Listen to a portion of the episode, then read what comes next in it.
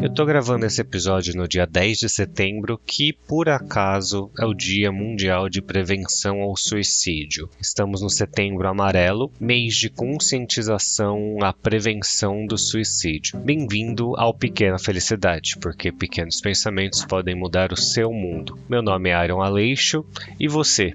Quem você é hoje? Então, sinta-se abraçado. Você sabia que uma pessoa a cada dois minutos tenta praticar o suicídio? Ou seja, a cada 45 minutos um brasileiro consegue, né? Ele tira a própria vida. Ou seja, 32 brasileiros até o final do dia. Você sabia também que 9 em cada 10 desses suicídios podiam ser evitados? E de que forma, né? Uma dessas formas é justamente a prevenção. Se a gente está no setembro amarelo, amarelo me faz pensar, eu que sou formado em comunicação visual, lembro que o amarelo, apesar de trazer a sensação de felicidade, né, também traz a sensação de atenção. E é justamente por isso que a gente tem que pensar nesse mês como um mês de atenção a essas pessoas que muitas vezes dão um grito silencioso, né, de socorro. Muitas vezes elas precisam de ajuda, mas não sabem o que fazer porque muitas vezes elas se sentem culpadas de terem aquele sentimento, né? E muitos sentimentos ruins elas acabam não externalizando aqueles sentimentos. E é por isso que a nossa função é disseminar a informação de que sim, existe uma ajuda para essas pessoas que estão sofrendo em silêncio. Para você ter uma ideia, metade das pessoas que pensam em praticar o suicídio nunca tiveram contato com um psicólogo. Imagina quantas pessoas não têm a possibilidade de conversar sobre isso com alguém. Então a gente pode até desconfiar de alguém próximo que talvez, né, esteja tendo esses pensamentos, né, de tirar a própria vida, mas o que fazer? Um dos pontos é conversar diretamente com a pessoa, claro, conversar de uma forma carinhosa. Você pode começar perguntando como ela tá, o que que ela tá fazendo ultimamente. A partir do momento que você começa a ver um pouco da rotina dessa pessoa, você pode pensar se ela tá numa rotina saudável. Mas claro, né?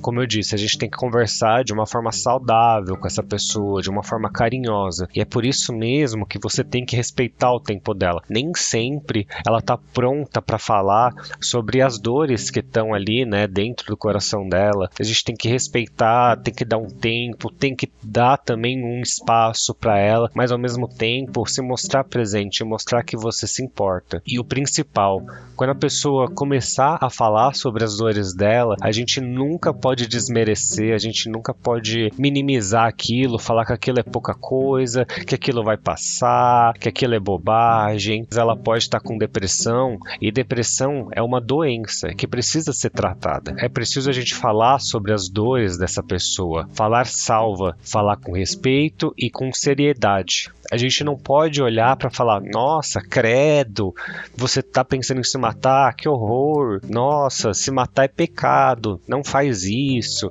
Ou, ah, mas por que, que você tá chorando? Chorar para quê? É bobagem você chorar. Ou você olhar para a pessoa e falar assim, nossa, você sempre teve tudo do melhor, do bom, por que, que você tá pensando nisso? Sua vida é tão perfeita. A gente nunca pode desmerecer essas pessoas, porque a gente nunca sabe o que ela realmente realmente está sentindo. Uma das dicas é você repetir o que ela disse. Normalmente eu, quando estou conversando com alguém, eu olho para a pessoa e falo: "Ah, então o que você está me dizendo é isso, isso, isso", para ter certeza que você entendeu realmente o que aquela pessoa está dizendo. Quando aquela pessoa ouve a história dela, ela também acaba sentindo que ela foi ouvida, que ela foi compreendida, e isso também, quando ela consegue ouvir a própria história, ela consegue raciocinar um pouco melhor. Muitas vezes a pessoa ela tá ali também em pensamentos tão negativos que ela acaba não conseguindo raciocinar sobre a própria situação. Quando ela ouve isso de, de outra pessoa, significa que talvez ela comece a pensar melhor na própria história. Por isso que a gente tem que evitar deixar a pessoa sozinha, né, quando a gente percebe que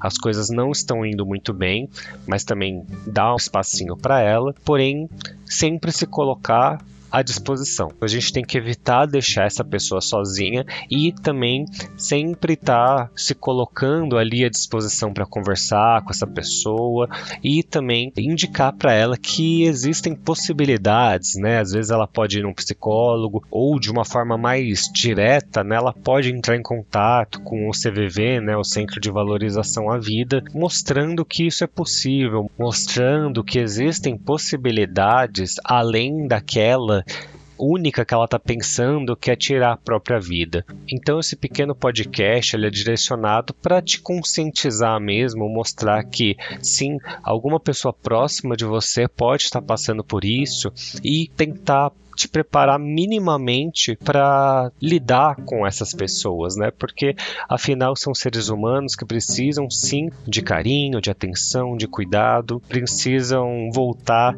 para aqueles pequenos momentos de felicidade que muitas vezes eles acabam não encontrando. Agradeço você que ouviu até aqui. Espero que minhas palavras, né, tenham feito sentido de alguma forma. Muitos dos dados que eu trouxe aqui são dados que eu li lá no site do CVV e posso dizer dizer também que o site é um site bem completo, né? Vale a pena você dar uma olhada ou indicar o site para alguma pessoa que esteja precisando. E aqui eu me despeço, agradecendo você por ter doado o seu tempo ouvindo e até o próximo episódio.